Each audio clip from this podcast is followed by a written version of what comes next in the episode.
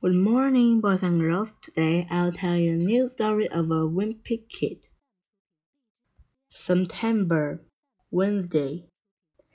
Ever since Mom against the dishes and me, Rodrick, then been going down the fence room after dinner to work his medical cleaver war battlefield of his.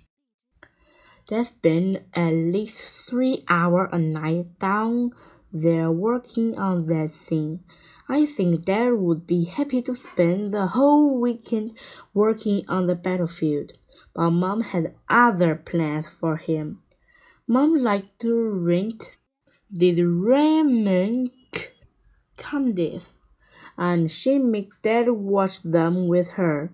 But I know Dad is just waiting for his chance to break away and go back down to the basement.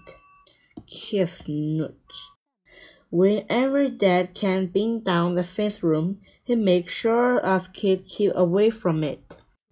Dad won't let me or Roger go near battlefield because he thinks we're gonna mess something up. And earlier today, I overheard Dad say something to Manny to use.